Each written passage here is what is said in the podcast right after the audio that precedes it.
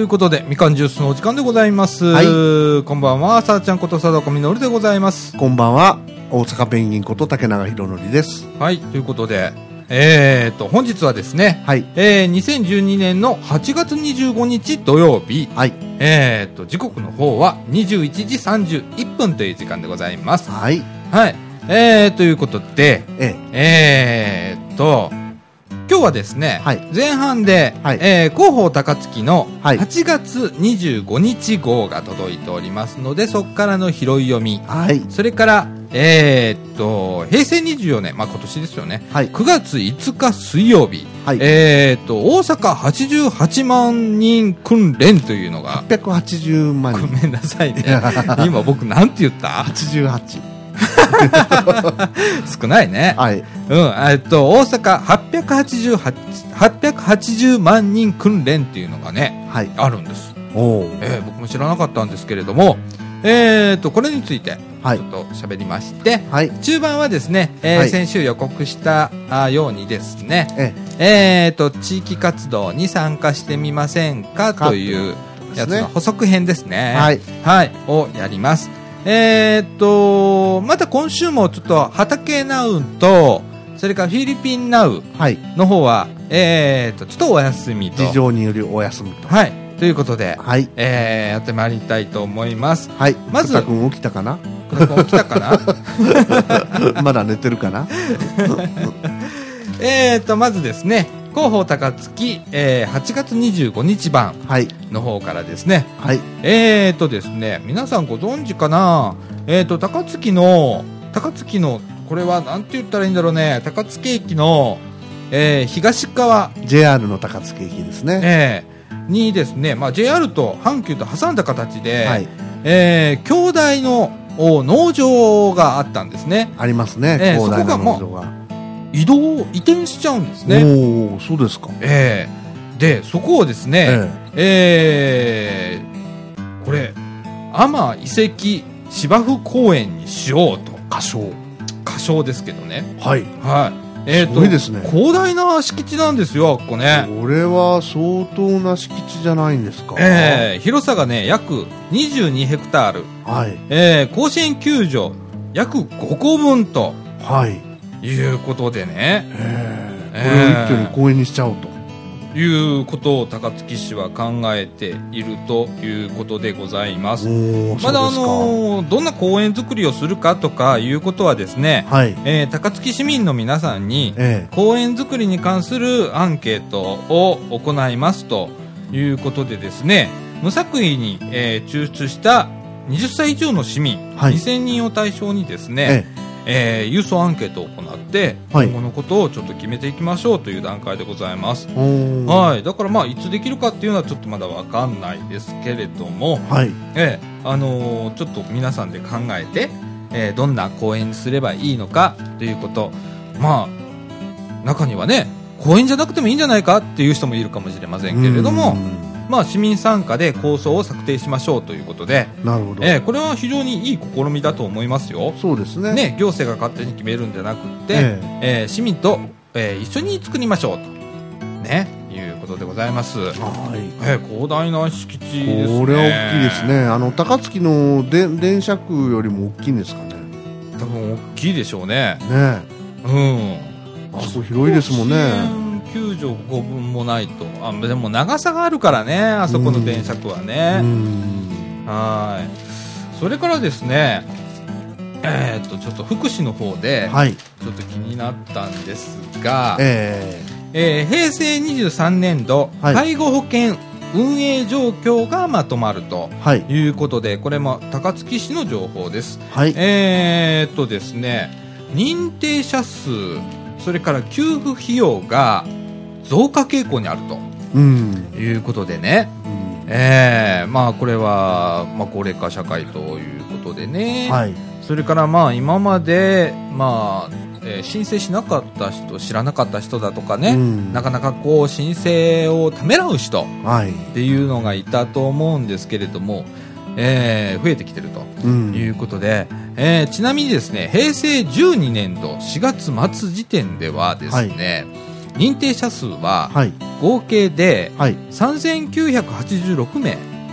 高槻市で。はい。はい。で、えー平成15年3月末で7893名、おおえー平成18年の3月末で1万3093人はいそれから平成21年度の3月末はい1万1284名はいそして、えー今年ですね、はい。えー平成24年3月末では1万3260名まで、うん。えー増えてきてるとなるほど。いうことで、えー12年前に比べて、ええ。ー約3倍、え3倍。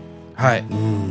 えー3倍強ですね、うん。に増えているということですね。なるほどえーまああの割合としてはそんなにこのグラフを見る限り変わったような気はしないんです。その要介護とかね要支援から始まりますね下から、そうですでね要介護12345と、ええ。ね、一番、まあえー重たい方で要介護5になるわけなんですけれどもはい。これの比率はあんまり変わってないように見えます。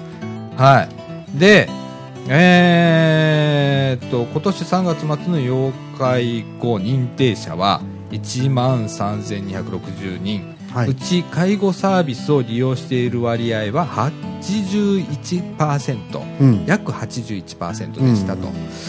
それからですね、えー保険給付費用の総額ははい。約163億円で、はい。えーこの給付費用は受給者1名あたり年間155万3000円になり認定者数給付費用ともに増加傾向にあります。ということですね。はい。えーまあこのペースがすごいですね。そうですね。増えるペースがね、えうん、12年前からまあ3倍強ということで、まあ、高槻市の,、ね、あのデータですけれども、ええ。あのーこっからどうなんだろうね、えさあどうでしょうね。このペースがぐっと上がっていくのか、うん。緩やかにこう推移するのか。推移するのかですよね、うん。まあ、それによって給付費用も当然のことながら、えかかってきーますよね。かかってくる。うん。これ高槻市だけで、えーっと163億円うん。かかってるんですうね、ん。えー。これ全国でいうとすごい費用になりますね、そうですね。えーまあ、高槻市といえば、えーっと人口も非常に多いので、えね、高槻より高槻ない茨城よりだいぶ多いですよね。えだいぶ多いですね。ねだからうーん。でもまあ増える割合って別に地区高槻も茨城もそう変わんないと思うんですよね。多分そうでしょうね。ねうん。顕著にここだけ介護保険が増えるっていうのはあんまり考えられないね。そうですね。似たり寄ったりの感じなええ。地区なんでね、ええ。えちょっと気になりますねこれえね。そうですね。ええ。これはまたこう見守っていきたいですよねこの数そうですね。字とね。ええ。はい。それからですね、はいえーっと、まあ、先週ちょっと生きづらい世の中ということでやりました。で、自殺のお話もちょっとさせていただきましたけれども、はい。えーっと、来たる9月10日から16日まで、はい。自殺予防週間ということで、はい。えーっと、心の不調に気づいたら、まず相談をということで、えー9月10日月曜日から16日、えー日曜日までは自殺予防週間ですと、えー自殺自殺で亡くなる人の数は全国で、えー年間3万人を超える深刻な事態が続いています。うん。自殺の多くは健康問題や経済、えー生活の問題などさまざまな要因が複雑に関係した追い込まれたゆえの、まあ、死とうん。いうことであって、えー社会的な取り組む取り組みで防ぐことができると言われていますと、うんで例えば、えー気分の落ち込みが長期化すると、うん。えー不眠とかね食欲低下えが憂鬱な状態が続いたり、えはい。原因不明の体調不良が続くことがあると、うんうん。えー長引く心の不調に気づいた時にはですねまずはですね、ええ。一人でな悩みを抱え込まずに、ええ。専門機関に相談しましょうとはい。いうことでございます。えーっとそうですね。あのーそうなんだよね。う。ん。あの、うん、僕でもあるよ。うん。あるでしょうね。僕でもあるよ。もうね、ほんとしんどい時とか、えうん、悩みを抱えてたりだとか、ええ。不眠も僕もあるし、はい。まあ、憂鬱な時、しょっちゅうですよ。はい。ええ。まあ、それがね、はい。長く続く時は、はい。やっぱりちょっとこう、気をつけなきゃいけないということで、判断を誤ってしまいますからね。そうですね。いろんなことのね。そうなんですよ。だからね、あのーやっぱね、頭の回転がに鈍るんじゃないけれども、えうん、なんか A と B と選ぶときに、ええ。間違った B 選んじゃったりだとか、ええ。っていうことに、おこれ往々にしてあるんだよね。え。ありますね。うん。なんでね、あのーなるべくこう、あのまあ、一般的にまあ2週間、はい。えーちょっとこう憂鬱な気分が続くなと思ったら、ええ。ー心療内科だとえか、はい。それから精神科はい。の方を受診してくださいとはい。いうことでね、あのーまあ、普通よく言うじゃないですか、あのえー心療内科とかね、ええ。精神科というと、ええ。ーなんか特別な診療科と。うん、ね、なんか、なんか生きにくいみたいなね、うん。今でもそう思ってらっしゃる方いるでしょうね。あ多いと思いますよ。うんで、あのー僕行ったことあるんですけど、えはい。えーっと、全然そんなことない、内科です。えはい。よく話を聞いてくれる内科だと思って、えー気軽に受診をしていただけたらと思います。そうですねはい。あのーまずはね、ちょっとね、行きにくいと思う方は、ええ小さな病院より大きな病院へまず行っていただくと、えええー軽い気持ちで、えで、あのーよく、えーっと、うつとか言いますね。えはいうつ病。えーっと、これはね、えーっと、軽い僕呼び方をしてるんです。はいはい。心の風と呼んでます。はいはい。あの、ちょっと、心がくしゃみしたと。うん だから、心療内科行こう、みたいな。えええー心の内科へ行こう、ええみたいな感じでね。ちょっとライトな気分で、そうですえーね行っていただければと思います。はいはい。えーっと、それからね、えーっと、身近な人の変化に気づいたら、うんまず声をかけてくださいとああそうですねいうことですね。うん。これ大切なことです。はい。ねえ身近な人の心の不調に気づいたら声をかけ、温かく寄り添いながら耳を傾けましょうと、はい。えーそして専門家への相談を進め見守りましょうと、うん。えーあのー自殺予防の早期対応でこういった役割を果たす人をゲートキーパーっていうんですって、身近な人のいつもとちょっと違う心と体のサインにまず気づきましょうと、なるほど。そして、えー声をかけることで誰もがゲートピゲートキーパーになることができますと。うん。身近な人への声かけの場を広げましょうということでね、えー、と声かけの例が載ってるんです、はいえー大切な人が悩んでいることに気づいたら、はい。勇気を出して声をかけてみませんかということでまず一つ眠れてますか？と。ね。2週間以上続く不眠はうつのサインと、まあ、うん先ほど僕が言った2週間以上ちょっとしんどいなと思うのはそれですああね。そうですね。それからどうしたの？って。辛そうだけど？って聞いてあげる。うん。うん。元気なないけど大丈夫？って聞いてあげる。ううんん何か力になれることはないって聞いてあげるとかね。うん。ええ。あのーこの中にないことがねあるんです。頑張ろうっていう言葉がないでしょ、はい。ええ決して言わないでねそういうような人にね。えもう十分頑張ってる人だからあのー大丈夫って。えそうですね。ね。あのはよかったら話聞くよって。あのほんであの静かに聞いてあげてください。それだけでもいいです。ええ。十分です。あのそこからあのまあちょっとこうえーそういう病院があるんだよってちょっと行ってみたらって軽い気持ちでいいからっていう感じでね、ええ。進めてあげるのがいいのかなと思います。あのーほとんどの自殺の未遂の方とかにお聞きすると、はい。ほとんどの人がうん。周囲に前兆を漏らしてるらしいですね、はあ。だからよくあの交換言われてる死ぬ死ぬと言ってる人は死なないっていうのはあれは大きな誤りで。あそれ僕もそう思う。そうらしいんだそうです。うんですから声かけっていうのはこれ非常に大事だと思いますね。うんでね、あのー相談窓口っていっぱいあるんです、え。えーと広報高槻にも載ってますし、ええ。各市役所のホームページとか府のホームページにも必ず載ってます、載ってますね。えー心の電話というのがあります、えー、と例えば府がやっている心の電話相談相談とかね、えーここではですね月曜日から金曜日の午前9時からあー正午まで、えー午後1時から5時まで。とかね、えー市もやってたりしますね。高槻市ですけれども、ええ。えー心の相談ということで月から金曜日の朝8時45分から正午までと午後0時45分から5時15分までと。うん。それからねえーっとそれ以外の時間はい。ね夜中とかきついね。一人になって夜中にすごく考えちゃうと、ええ。ー一番危ない時間帯だと思うんえですけれども、ね。えーっと24時間の、えー電話相談もあります、はい。えーこちらはですね関西命の電話ということで、はい。えーっと電話番号言いますね。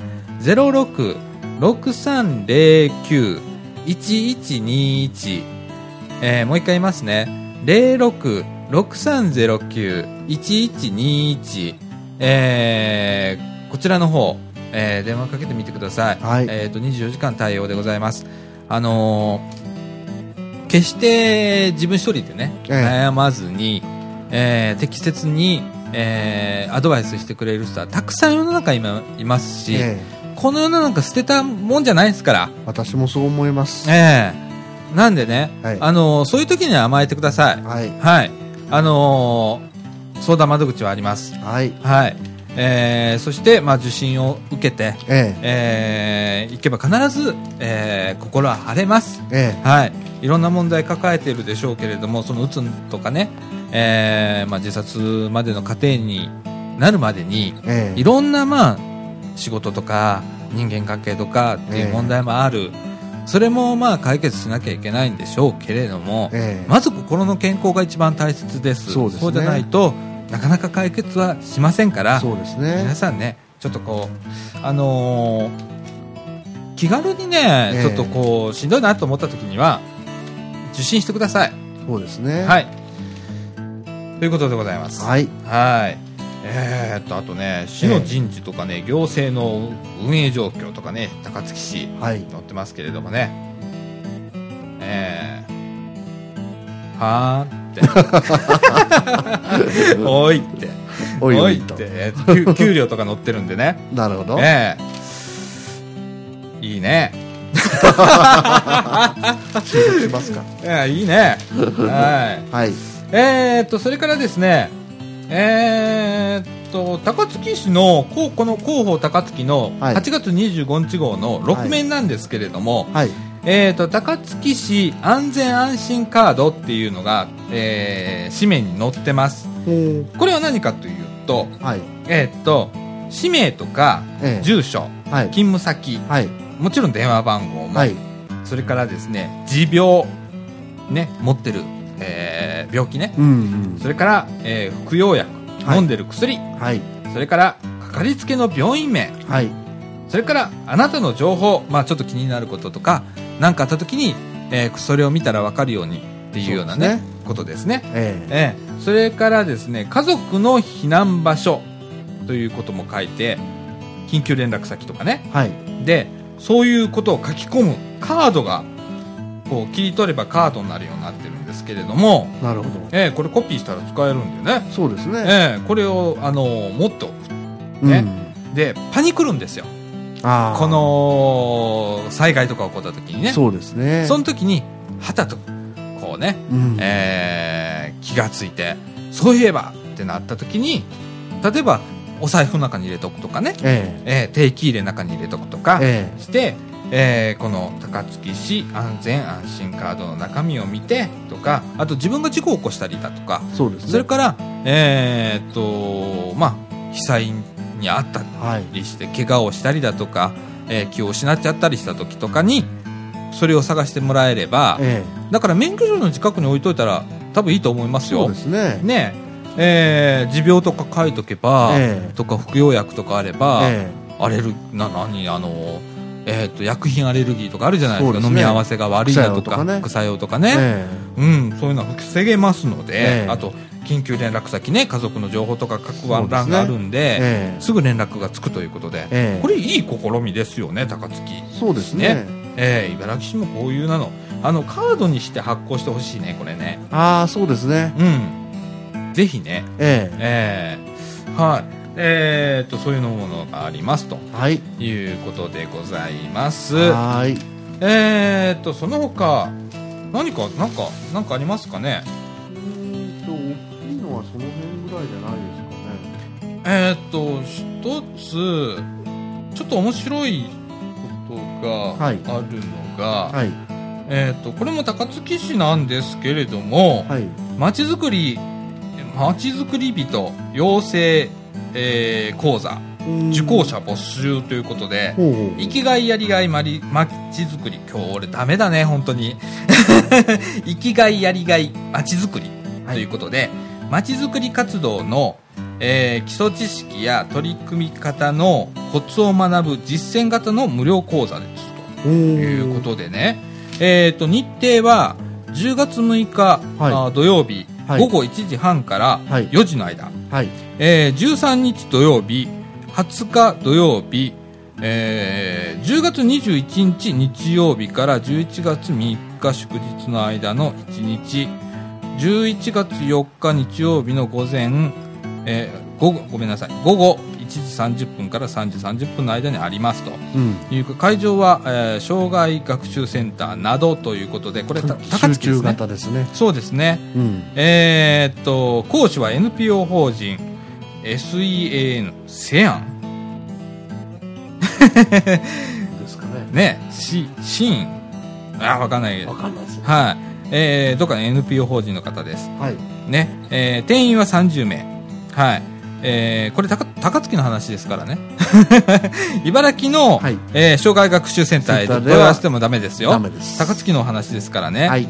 ええあのーそうなんですよ。あのー僕らもこうやってラジオで活動させてもらってて、はい。一番困るのが取り取り組み方のコツなんですよね。うん。これをラジオをずっと続けてますと、より良いものにしていったりだとか、それからもっとこう人をに参加してもらったりだとかとかね。一緒になんかやりたいなって思った時に、どうアクションしていいのか分かんないんだよね。ええ。ええいやーこういうのを受けてみたいんだけどね。そうですうねん、多分コツあるんだろうけどね。ねノウハウがあるんでしょうねねえ。うんあーこういう取り組み、まあ、茨城も多分やってると思うんですけれども、えねはい。えーっと、そんな感じかな？えそうですねね。これ読んどきますか？あ、はい。はいえーっと、はい。えーっとですね、えこれは、えはい。高槻だけじゃないよね。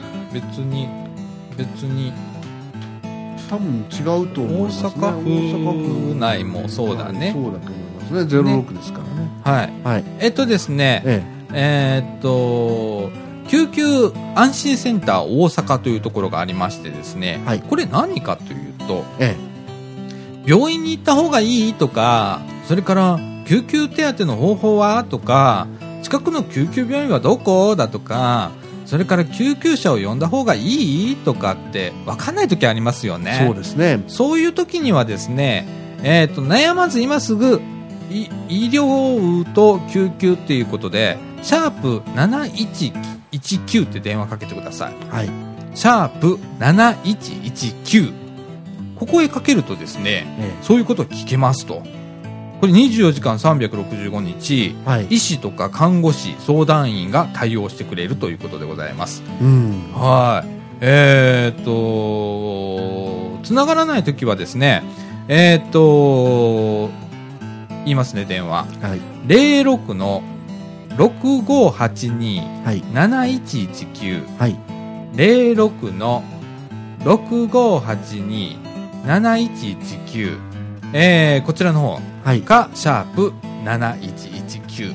どちらかかけていただければ聞けるということでございます。えーとですね、その際にですね、えー健康相談や現在かかっている病院の治療方針、えー医薬品などのご相談はご遠慮くださいとうんいうことでございます。まあこれはもう救急の時の、はいあのーかけるところでですからね。いわゆるあのトリアージっていうやつですねトリトリアージですね。はい、ねそうですね。はい。それからそれをその裏面は設置しましたか？住宅用火災警報警報器。はーい。つけてません。ごめんなさい。法律違反でございます。これ今法律で決まってんだよね。うちつけに来ましたよ。え？つけに来てくれましたよ団地は。あそう。うん。あそっか。UR だからか。うん。ね。えーっと平成23年6月以降すべての住宅に設置義務がありますと。はい。ね住宅用火災警報器はい。つけましたか？皆さん。鳴らしました。すみません。鳴らしもしましたか？はい。あよくなりまあす。よくなります。はい。ダメでないですか。はい。それからですねえーっとちょっと時間が押してるね。ああそうですか。前半ちょっとこれで一回締めましょうか。はえっ、と、えっ、と、中盤はですね、えっ、と、7月29日、ユーストリームで配信いたしました、えっ、と、座談会の中で、えーパート2でやりました、地域活動に参加してみませんかっていうことをもうちょっと掘り下げて喋ってみたいと思います。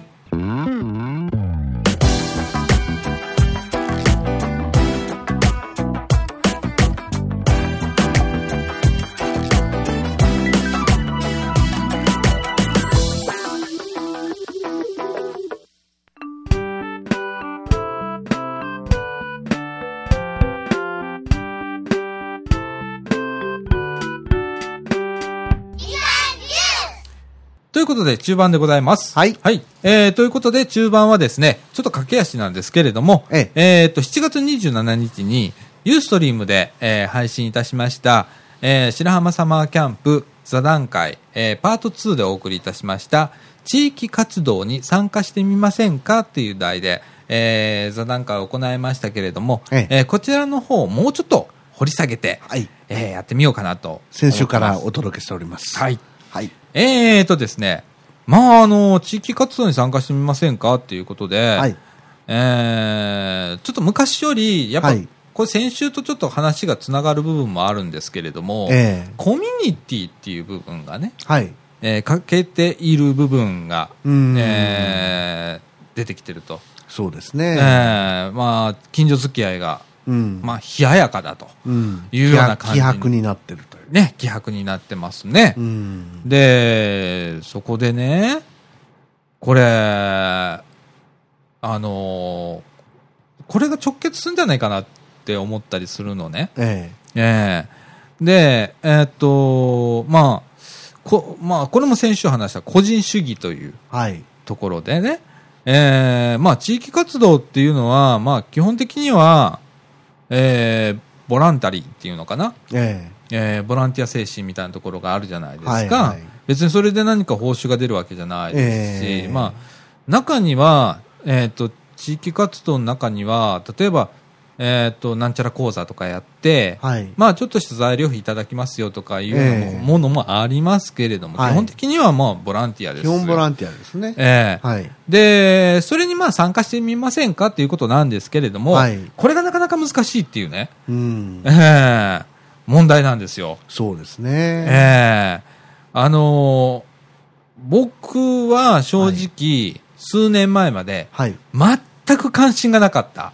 ああこういうことに。うんで、えーこのラジオでも何回も言ってるけど、え七めんどくせーって思ってた。えええ正直ね。えで、えー例えば、えーっと、マンションとかね、お住まいの方、まあ、その地域に、まあ、いれば、管理組合だとか、自治会だとか、えはいっていうのが回ってきますよね。そうですねで、あれって嫌がる人多いじゃないですか。そうですね誰々さん嫌がったから次オタク来ましたみたいな感じで。そうですね一応まあ回る順番は決まってんだけど、ええ歯抜けになったりしてとかっええて問題になっちゃうとかね。ええあるじゃないですか。ありますねええで、僕はね、ええっと、うちのマンションで最初断ってたのよ。本当にめんどくさいから。はいめんどくさいと思ってたから。ええで、任期が2年なのよ。はい管理組合と自治会が一緒になってくるのね。ええセットになって。ええで、2年あるわけよ。はい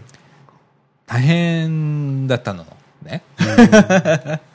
僕にとってはね。ええええ月にまあ何回か、まあ、自治会の集まり、管理組合の集まりはいとか、あと、まあ、地域でソフトボール大会があったりだとか、運動会があったり、お祭りがあったりだとか、はい文化祭があったりだと活か、発なんですね。省営は結構活発、いろんなことやるんで、はい。えー自治会としては参加しなきゃいけないでしょ？はい。それにその、例えば文化祭とか、ええそれからまあソフトボール大会なんでもそうなんですけど、その前には打ち合わせがあって何回もやるわけですよ。ええあの、コミュ戦でね、はい省営の。はい。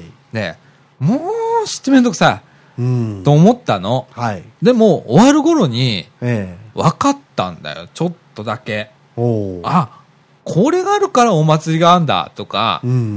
これがあるからまあ運動会っていうのをやってんだと。うん。影でこれだけの人が動いてんだ。すっごい数なんだよね。ええ例えば、省営のお祭りで多分スタッフは100人以上いるんだよ。各自自治会から出てきてくれる人がね。はい。で、それがまあ運営をするわけです。ええ例えば、えーまあ、放送席もそうですし、はい。えーっと運営っていう部分もそうですし、はいそれから、えーっと外の見回り、うん。例えば自転車整理とかね、はい。警備。警備ですね。ね、僕、はい警備係2年やりましたけど、はい。ええもう暑い中ね、ええもう子供がタバコ吸ってたら、ええ蹴り入れに行ったりだとか、え ね、やるわけですよ。え はい。お前な何歳なんだよ、みたいな感じでえやったりするんですけれども、でも面白かった。最終的には面白かったの。ええで、管理組合の方も、これ、マンションを維持するってこういうことなんだってそこで分かったりして、結構面白かったのね。うん。ええこれにこんな費用かかるんだとか、なるほど。マンションには通帳があるんだ。その通帳はこの人が持っててとかっていうのがあるじゃないですか。はいはいはいそこの通帳にはいくら入ってんだ？うわ、すっげえみたいなことが分かったりして、ええ結構面白かったのね。ああ。ええなるほど。で、まあそこからまあ今でもマンションのその、えっと、自治会長、はい。えーがうちへ、あ、じゃあ理事長、ええマンション管理組合の理事長がええうちへ相談に来たりするのね、ええいろんな。で、あ、じゃあ一緒に考えようかみたいなことやったりするんだけど、えあの、最初本当めんどくさかった。本当これもう受けるまで。ええそれから1年目、はい。うん、大変だったけど、慣れてくんだよね、これね。不思議なことに。で、あのー僕なんか特に団体行動苦手だから、不慣れなのよ。うん。まあ一人で仕事してるのもそれもあるし、えええーだからなんか、どうしていいかわかんないとかあんのね。はい。あの、例えばお祭りがあった時に、はいみんなで一斉ので、うわーって動くけど、慣れた人めっちゃ早いわけですよ。はいはいはい。次々自分の仕事を探してやるわけですけれども、僕はついていけないわけよ。はい何やっていいんかわかんないみたいな。はい。今でもみかんでもそんなとこあるんだから。ええ？そうですか？今でもそうですよ。みんなわーっと動き出した時に、ああ、みかんはね。みかんはすごいじゃないですか。みかんは早いですよね。ここの NPO は、うん設置と撤収の速さは天下一品ですから。そうですね。準備とかね。はい、早いです。あれは何って言ったらすぐ出てくるし、ええ何でもありますからね。そうですね。で、それが、誰かが使いこなすんだよね、必ず。うん。で、ね、慣れてんだよ、だか慣れてるんですよら。ね。ね。うん。で、僕なんかはそれを、ここ、もう何年になる？ここ2年ぐらい？このみかんの活動に入って。えね。えー、2年？うんもうそろそろ2年だよ。もう2年だよ。えあ、そうです2か。年になるんですけど、やっと慣れてきたな。うん。ね。本当あの、最初みかん入った時もめんどくさかったのよ。ええね。あの、いろんな、こう、学生がやってることだとか、それから、まあ、あの、去年のキャンドルナイトでもね、キャンドル作るのね、あの、本当めんどくさかったの。ああ。あの、本音言うとね、うん。めんどくさかったんだけど、あのね、あれは福田くんのおかげだと思うんだけど、福田くんが一生懸命やってたのよ。ええ一人でね。で、いたたまれない気持ちになったのよ。うん。これはやばいと。これは、義を見てせざるは言うなきなりというか、あまた難しい言葉を僕に言いましたね。付け立ちをしなきゃいけない。そう、助立ちをしないとう、ん。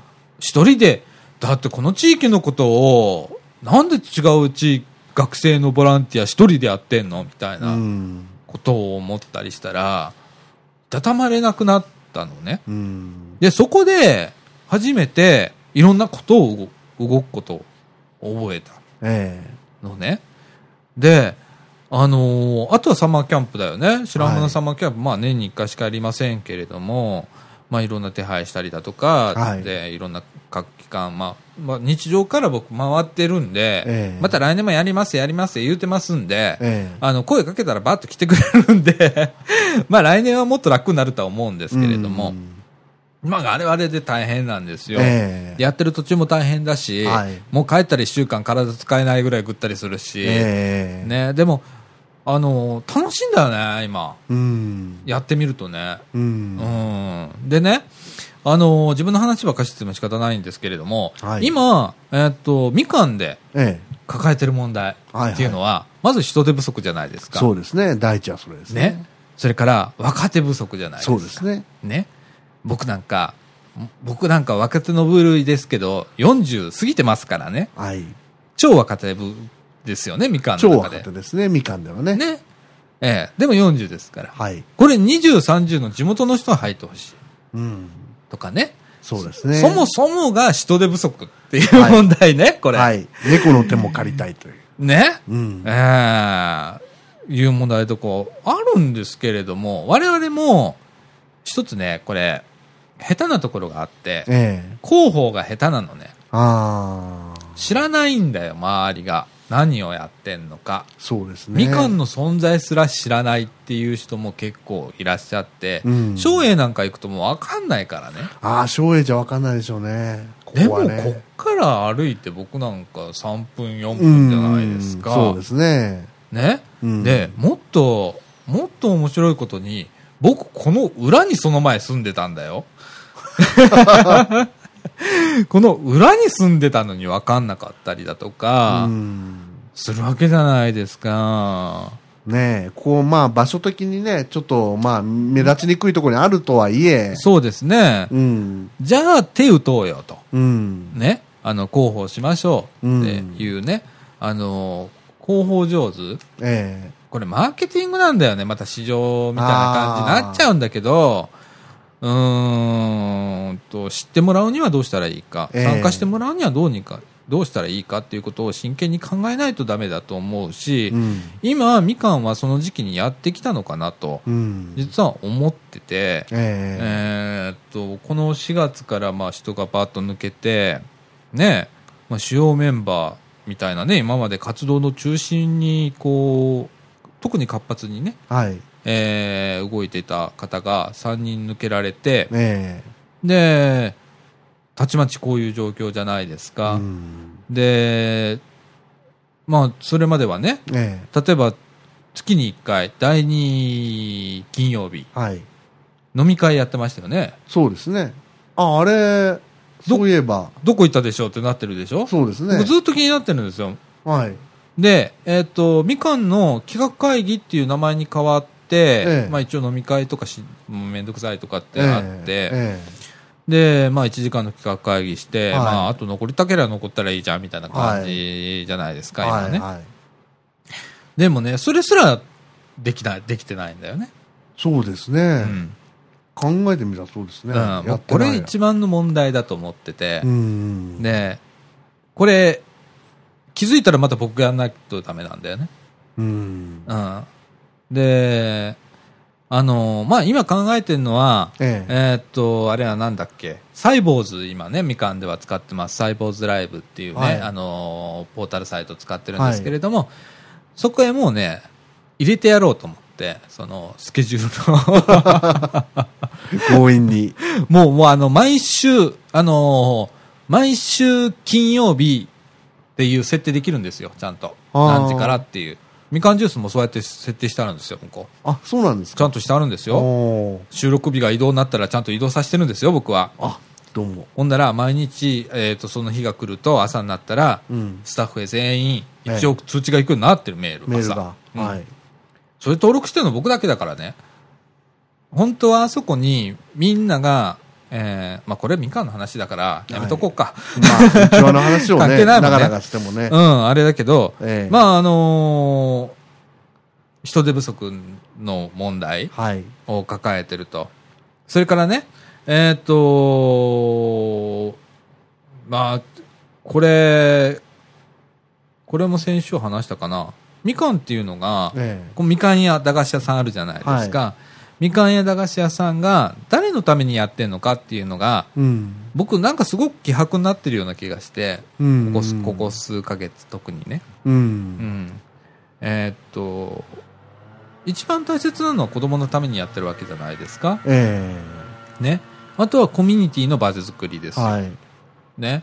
で、えーっと、それが生かしきれてないじゃないですか。人手不足なもんで、うん。まあ空いてないとうん。いうような問題があって、えで、例えば夏休みなんか朝から晩まで本当は開けとけばいい話じゃないですか。ええ。例えば9時ぐらいから開けてええ。5時までやるとええ。いうようなことが本当のあり方だと思うし、えあの、白浜のね、サマーキャンプでお世話になった国空さんなんかそ、まさにそれしてますからね。えしてますけどね。ええ。で、しかも、ちゃんと黒字経営だと。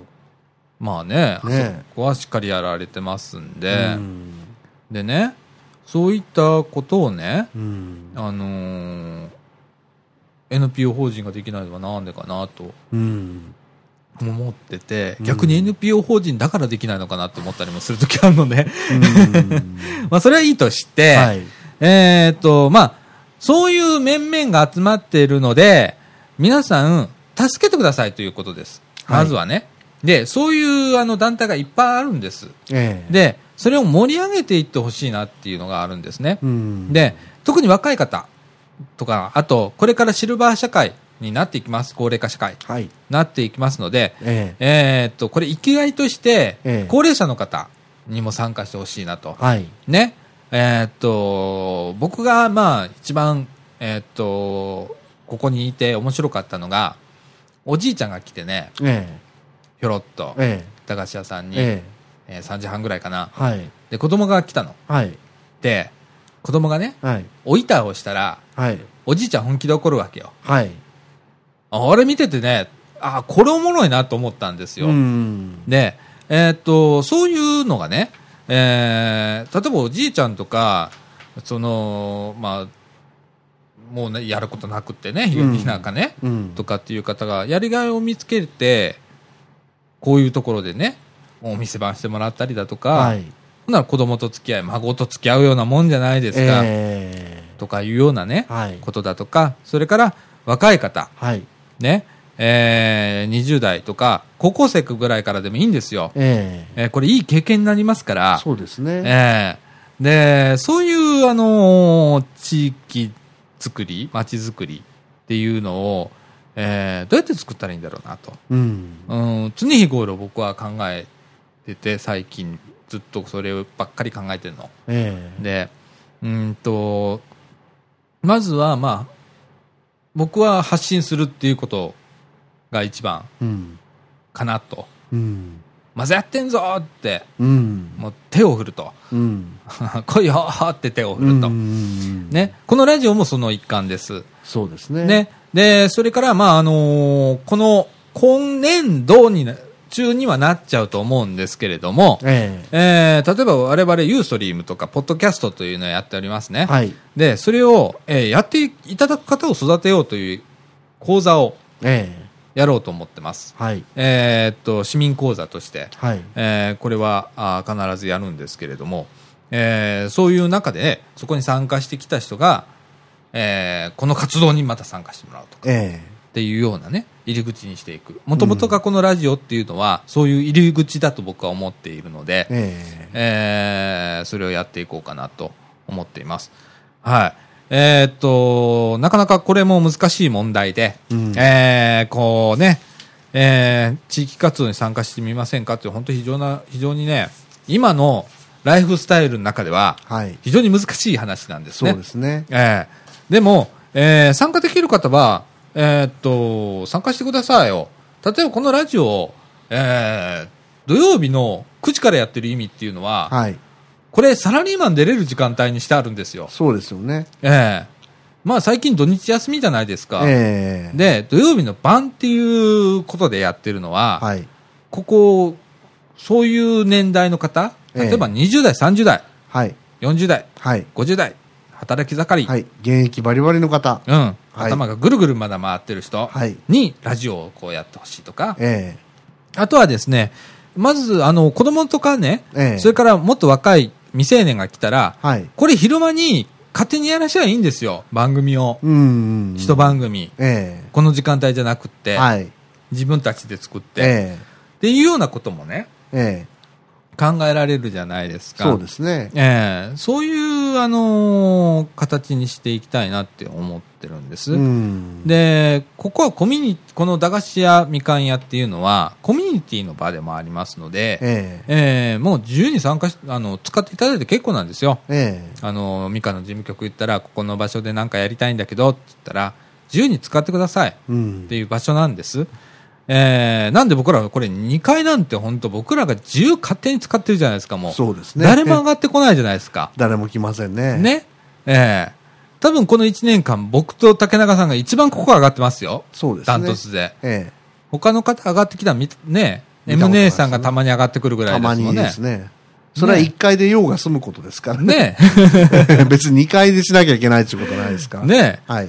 まあ、ほとんどがまあ僕らが占有して使ってるような状そうですね態で、ええまあ、もったいないので、もったいないです。ええあのー参加していただければなと、うん。ええどんどんどんどん使っていただきたいなと。そうですね。これ資源ですからね、一個のね。ええええ面白い資源です。えええあのー壁、壁がどうだこうだと思ったら、壁塗ってくれたらいいんですよ。えはい。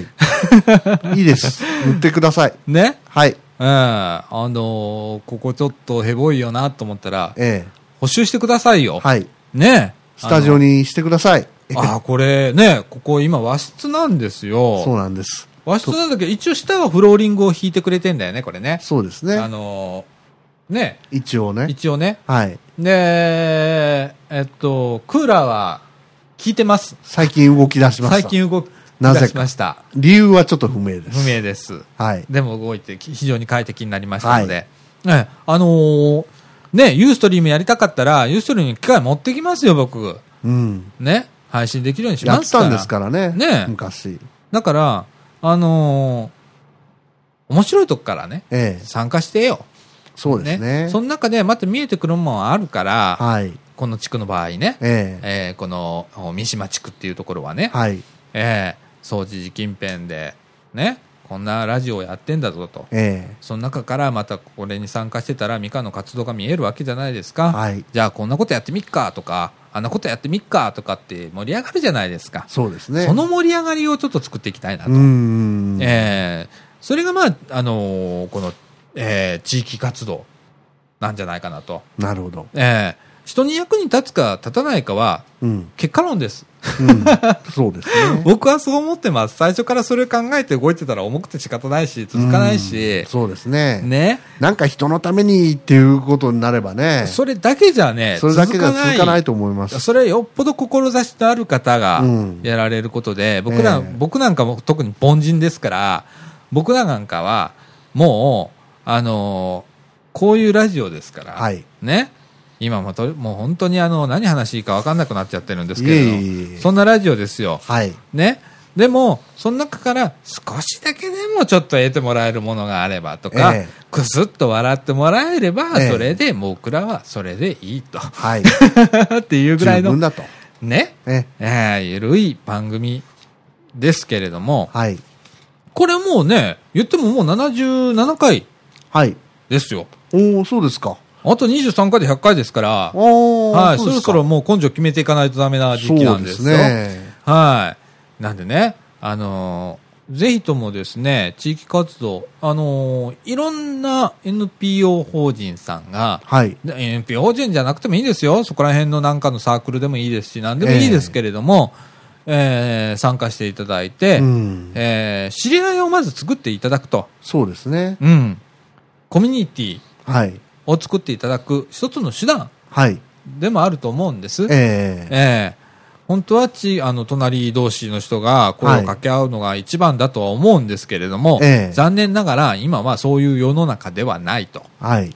いうことですから、時計は元には戻せませんからね。なかなかね、うんええいつかまあ気づくと思うんですけれども、うんええそこまでには、ええ時間がどうもかかりそうなので、ええええこういう場をね、ええ利用してええ人とつながっていったりだとか、コミュニティを作ったりだとか一緒に何かを考えるだとかっていう活動ができたらなというのが地域活動だと僕は思いますなるほど。はい竹中さんなんかありますか？いや、うまくまとめてくださったんで。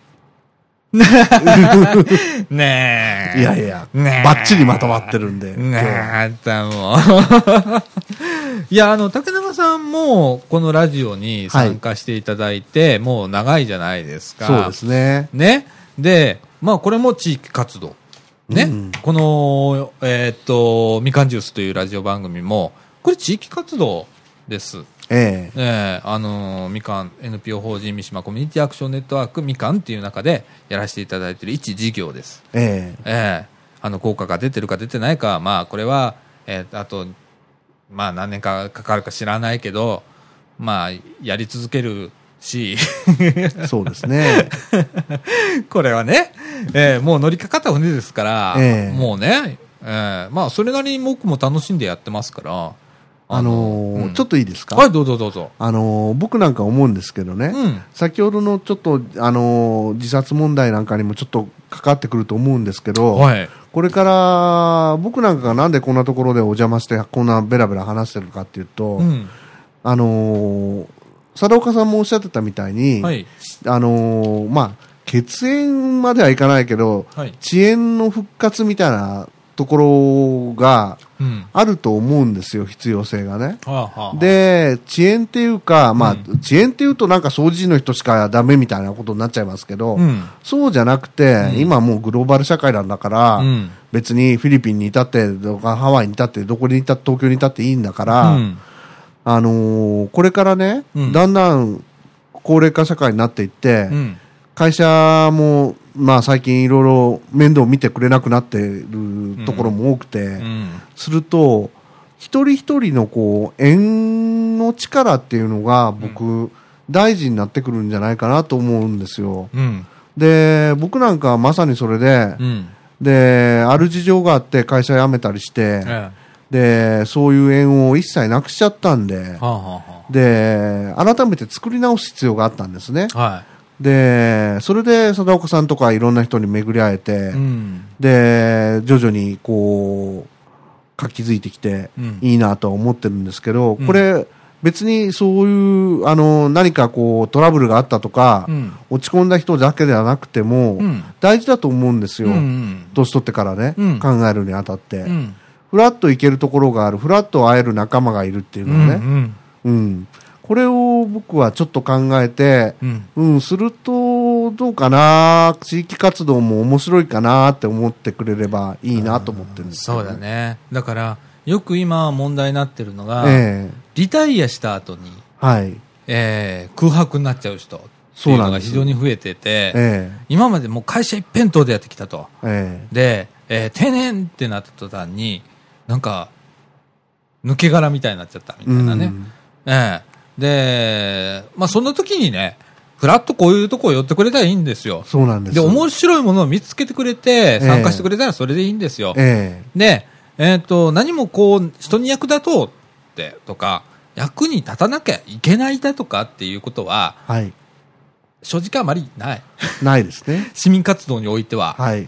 で、えー最終的に何かやってて、えーっと、その時面白ければ、うん誰かが面白ければそれはハッピーだからそれでいいじゃないですか。ええそれがまあ結果論としていいことじゃないですか。その人一人を救うだけでも僕は意味があると思うんですよ。ねうん、きっとね。その人は一人寂しく過ごしてるよりも、え。うん。その人が生き生きして暮らしてる方が、うん周りの人にもいい影響を与えるだろうし、うん。うん。ねえそれだけでも十分に価値あると思います。あると思うの。うん。あいいまとめ方をしてくれましたね。いえありがとうございます。いえいえはい。これでこの話が終われそうです。はい。あのーなので、あのー一回ね、はい。ちょっと周り、えー近所をね、はい。えーまあ、2、30分ちょっと歩いてみてください。はい。えーっと、どっかに何かが書いてありますから。そうですね。で、そこに、ふらっと寄っていただくとか、はい。あのーみかんの場合は、あまり広報が上手じゃないので、何をやってんだか、どこいつどこで何やってんだかっていう感じですけれども、えー少しずつですけれども、こういう、えーインターネットメディアを使って、例えばインターネットラジオやってます、ツイッターやってますとかっつって、ちょっとずつやってます。はいそ。れからホームページも、えー開始をかけます。はい。っていうようなことで、少しずつ、まあ、若い方を中心に、えええー広報をやっていこうかなということと、それから、まあ、えー市民講座みたいな形で、はい何かのきっかけ作りをするというようなことで、えー打って出ようと思ってます。はい。これが、あのラジオ部としての第二ステップだと思ってます。はいまず、第一ステップは、まあ、100回はい。です。まず目指すは100回。はい。えーなんとか上手になると。ええそうですね。ね。で、その先に、えー第2ステップとして、僕らは、えーそれを広めていくという作業を、えーやっていきましょうと、はい。考えておりますので、えー見かけたらですね、えええ気軽に声をかけて、うん、そうですね。何やってんの？と、ええおもろいことやってんの？はい。うん。ということでね、えー参加していただければと思います。はい。はい。まあ、こんな感じですよね。そうですね。はい。えー、これもね、またね、えーっと、これは別にもう掘り下げる必要はないので、うん。あれですけれども、えーっと、先週お話しした、はい本当に生きづらい世の中っていうことに関しては、はいえーちょっとひ、あのー引き続き、はいえーまあ、毎回じゃないですけれども、たまに取り上げていきたいなと思ってます。えーっと、引き続きですね、えー生きづらいと思わ思うことっていうのを募集しています。えーみかんのホームページの中にみかんジュースのブログがございます。その中に投稿フォームがありますので、投稿フォームから、えー今生きづらいと思うことだとか、うんえー書いていただいたりだとか、ちょっと苦しんでんだとか、いうことでも結構です。ええ何でもあの構わないので、はいそれで匿名で結構です。はい。はい。あのー全然大丈夫なんで、はいえー一応、氏名とかメールアドレスとか各欄ありますけれども、ええー氏名、ニックネームで、はいえー一応まあ、ペンネームみたいな形でつけていただいて、えーメールアドレスは空欄で構いませんので、はいえー送っていただければと思います。えはい。はい。えー一緒に考えてみましょう。ええこれについてはね。はい。こんなことで生きづらいって。僕らも気づかされることいっぱいあると思うのでね。そうですね。えーあの、引き続き募集しています。よろしくお願いします。よろしくお願いします。はい。ということで、中盤はこの辺で。はい。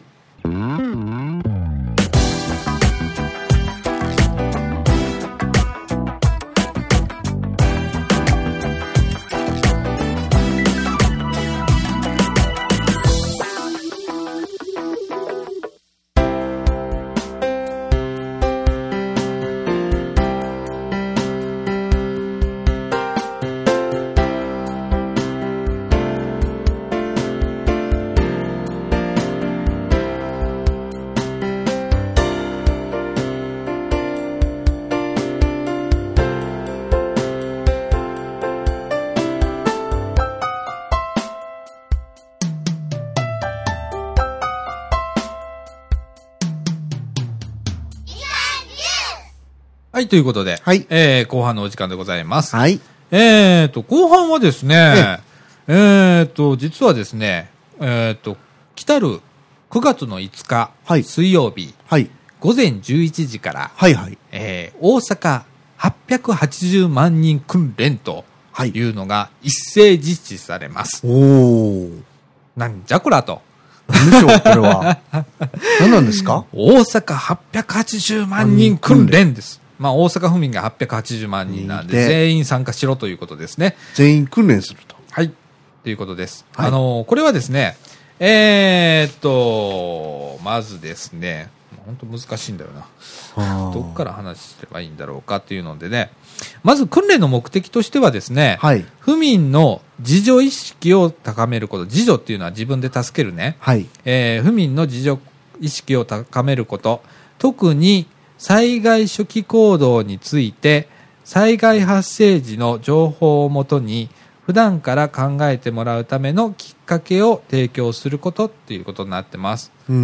えっとね、えっと、一応まあ続けて読むと、はい。えっと、今年の訓練は、はい。想定としては、ええー地震を考えてますということです。これはね、海溝型地震ということで、え。はい。えー東海、東南海、南海地震。はいこれ地震三連動と呼ばれてますね。はい。はい。えーこの地震を想定をして、えー訓練をしますということです。うんうん。、で、えー目的の中に、えー地震発生時の情報伝達と自助行動の確認。ね。これ難しい言葉を使われるとこうなっちゃうんだよ。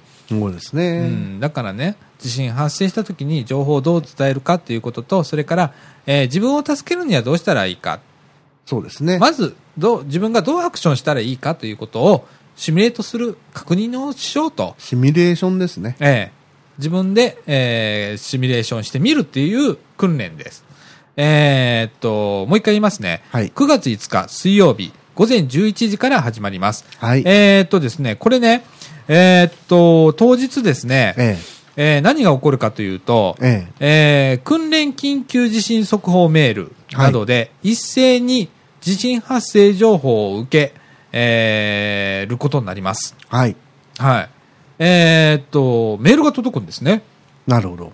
これはですね、えーっと、例えば、えー NTT ドコモさんだったら、はい。緊急速報エリアメールの災害避難情報を利用して、訓練緊急地震速報を発信しますと。はい。えーっと、緊急地震速報の専用ブザー音が鳴ります。うん。はい。えーっと、それとですね、津波警報と災害避難情報の専用着信音が確認できますと。はい。で、今回の訓練でなるのは、はい津波警報とはい。災害避難情報の専用着信音が鳴ります。はい。はい。えーっと、これはですね、えー例えばマナーモードはいとかしてても鳴ります。うん。はい。強制的になります。はい。えーあのー一部の携帯で、まあ、最近の携帯は大体ついてるんですけれども、え昔の携帯をお使いの方で、えーこのエリアメールだとか、えーに対応してないものは、えーならないんですけれども、え。うん。えー最近の携帯は全てなるようになっていると思います。ああ、なるほどね。それから au さん。はい。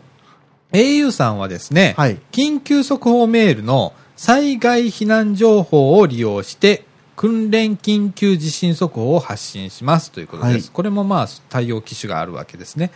えーそれからソフトバンクモバイルさん。はい。こちらの方はですね、えー緊急速報メールの災害避難情報を利用して、訓練緊急地震速報を発信します。au と一緒ですね。一緒ですね。はい。えーっと、対応機種はですね、はい。えーもうマナーモードでもなんであれ、はい。えー電源が入っていれば、えーなるとなるいうことでございます。大阪府内にいる方、はい。えーにはすべて、えー対応機種であれば、あーこの情報が流れてくるということでございます。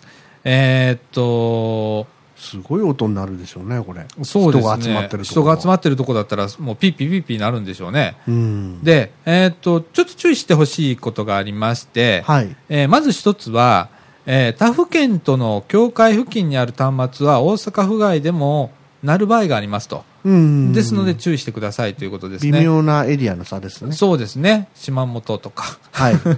能勢の山奥だとかね、はいはいはい。いうようなところでは、えー例えば京都府に至っても、あの、なる場合もありますと。尼崎でもなるかもしれませんね。可能性ありますね。えええー川一つ離れてるだけですから。ええはい。えーそれからですね、もう一つ、えーっと、一応訓練は訓練なんですが、はい。えーっと、絶対にやめてほしいことがあります。はい。えーっと、訓練当日の車ですけれども、はい。えー訓練当日は高速道路と駐車が禁止されている道路での停車は絶対にしないでください。はい。えー例えば、えーこの警報メールが届いたとか、はいドコモさんでは、えー専用のブザー音が鳴ります。はい。で、びっくりして、急にスピードを落としたりだとか、ハザードランプを点灯したりだとか、それから道道路状況を確認してひ左側に停止するだとか、うん非常時にまあやらなきゃいけないことがあるんですけれども、今回の場合は、えー交通法規を守り、実際にはやらないでください。はい。えーこれだけは守ってください。はい。えー一部の車でね、そういうことをやると、事故になる可能性がありますので、ねこれは禁止されておりますので、今回はやらなくて結構です。はい。はい。えーその他はですね、えー例えば家庭だったら、ええ。えー家具から離れるとか、はい。それから火を消す。はい。ね、離れている場合は無理して消火しないとかいう場合もあるんですけれども、それから、えー頭、体の保護をし、うん。えー机の下に隠れると。うんうん。ね。で、えーして姿勢を低くしとか、えー、と何？あこれこれは防災センターとか事業所とかねはい。の場合は姿勢を低くし頭、はい体を保護して館内への、えー周知を行うとはい。街中人が大勢いる施設はい。ではですね、えーブロック塀看板ガラスそれから自動販売機等から離れる、えー係員の指示に従い慌てて出口に走り出さない、うん。えー姿勢を低くし体頭を保護しましょうと、えー鉄道バスをご利用の方、はい。えー、つり革手すりにしっかり捕まってください。はい。それから姿勢を低くしてくださいということです。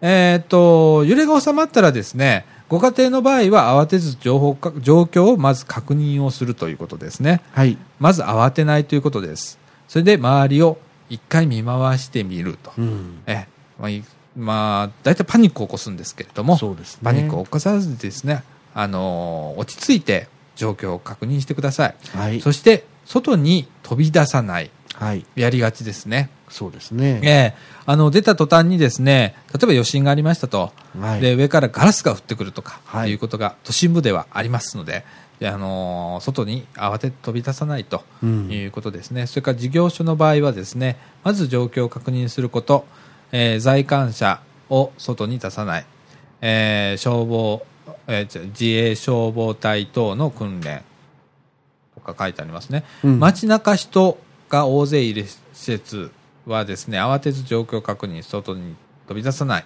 はい。え鉄道バスをご利用の方はですね、揺れが収まったら係員の指示に従って、えーくださいということでございます。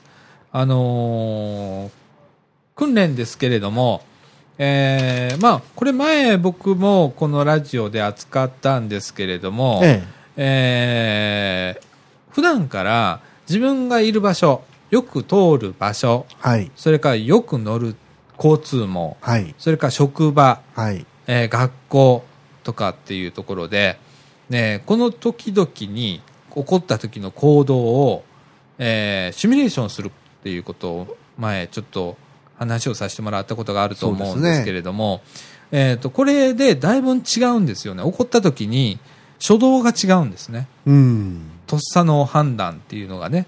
えーですので、こういう訓練って僕は、あの、ある意味必要だと思うんですね。はい。で、あの、いろんなシチュエーションがあります。はい人は動いてますから。はい。で、えすべてのシチュエーションにおいてそれを考えることは無理ですし、うん病気になっちゃいます、こんなことやってたら。はい。なんで、えーっと、まず自分がよくいいる場所、はい。例えば通勤の電車はいとか、そういうような場所で何か起こった時はどうするんだろうっていうことは、えーちょっと頭の中に片隅にシミュレーションして置いといてください。うん。すると実際起こった時に慌てずに行動をすることができます。えーですんで、えーこれいいきっかけになりますので、えー来たる9月5日水曜日、はい午前11時から一斉実施の大阪80 880万人訓練、えーぜひとも皆さんちょっとが関心を持って、えー参加していただければなと思います。そうですね。はい。そんな感じでございますね。はいそんな感じでございますね。はいねえこんなことするんだね。ね。初めてですね。そうですね。あの、こういうのね。そうですね。うん初めてですまあね。防災訓練っていうのは、えっと、9月の1日かな、うんか。なんか防災の日ですよね、確か。そうですね。ねなんで、あれなんですけれども、ば防災訓練っていうのは毎年どっかでやってるんですけどね。ね。それも参加したことないもんね、そういやね。ああ、そういうのねね。ええだから、これも無関心なんだよねう。。うんん。すべては無関心。だから、うん、なんだろう、行政の空回りあ、また辛口出た。いいじゃないですか。行政の空回りっはい。ていうのがあると思うのね。うん。で、えーっと、やってるんだけど、うん周知できてるかが結果だと思うのね。うん。で、そこを少し、えーやられる側も、うんちょっとこう、そっちに気を向けてほしいなと思いますね。そうですうね。んこのラジオも一緒なんだけどね。言えることは一緒なんですけどね。うんやってるけど聞いてる人いんのかみたいなところはありますけれども、うん一緒なんですけれども、あのー周知ですよね、結局のところはね。うん周知徹底広報ですかね。そうですね。結局だからさっきのあの、地域活動に参加してみませんかと、一緒じゃね？っていうね、うんこういうこともね。広報が苦手なのは我が日本国の昔からの伝統なんですけどね。そうですね。うんはい。ね、困った時の電通さんいますからね。はい。日本にはね。はい。世界最大の広報大広告代理店もありますんで。はい。ね。はい。えーと、そんな感じでございます。えーと、なんか、今週ありますか？えーっと、もう大体終わっちゃったんじゃないですか？は終わっちゃいましたかね。い。はえーと、1時間越してますね。い。はい。えーと、なんか、最近面白いことありました？いやー、昨日寝れませんでした。昨日寝れませんでした。それはなんで寝れなかったんですか？いやー、薬をもらいに行くのを忘れちゃって。あー、ダメじゃないですか。うんなんかあの、肥満っていうことをお医者さんからえらい怒られたそうで、はい。ね、はい。肥満度2です。肥満度2っていうのは、はいえっ、と、えっ、と、ダメな方から2番目っていうことですね。えーっと、そうですね。1234ですから、そうですね。えっ、と、5432じゃないですよね。1234で。1234ですね。はいいや、本当あのー気ぃつけてくださいよ。もうはい50過ぎですから、はい。あのーこれからね、えーいろんな病気、ね、はい。成人病っていうやつは、あー待ってるんでしょうね。いやいや、それを防いでいかないといけない。そうですね。じそれが自助ですよ。はい。はい。わかりました。その後に共助、公助が続きますけれども、ははいい。なるべく、えーそこに頼らないように、はい。えー我々も自助をまず大切にということで、そうですね。えー頑張んなきゃいけないわけですよ、そこら辺はね。はいえーいやー、まあ、そんなわけで、えー竹永さんへのお説教もありましたところで、はい。時刻の方は、えーただいまに22時44分となりましたので、えー終わりますか。はい。そうしましょうか。ということで、えーっと、NPO 法人じゃないや、これなんだっけ？どうやって終わ、どうやって終わるんだっけ？みたいな感じなんですコミュニケーション、コミュニケーション？いやいやいやいや、まあまあ、あの、普通に終わりますね、じゃあね。はいえーっと、みかんジュース。この放送ははい NPO 法人三島コミュニティアクションネットワークみかんの提供でお送りいたしました。言えたね、今週は。はい。言えましたね。ということで、今週はこの辺で、さよなら。さよなら。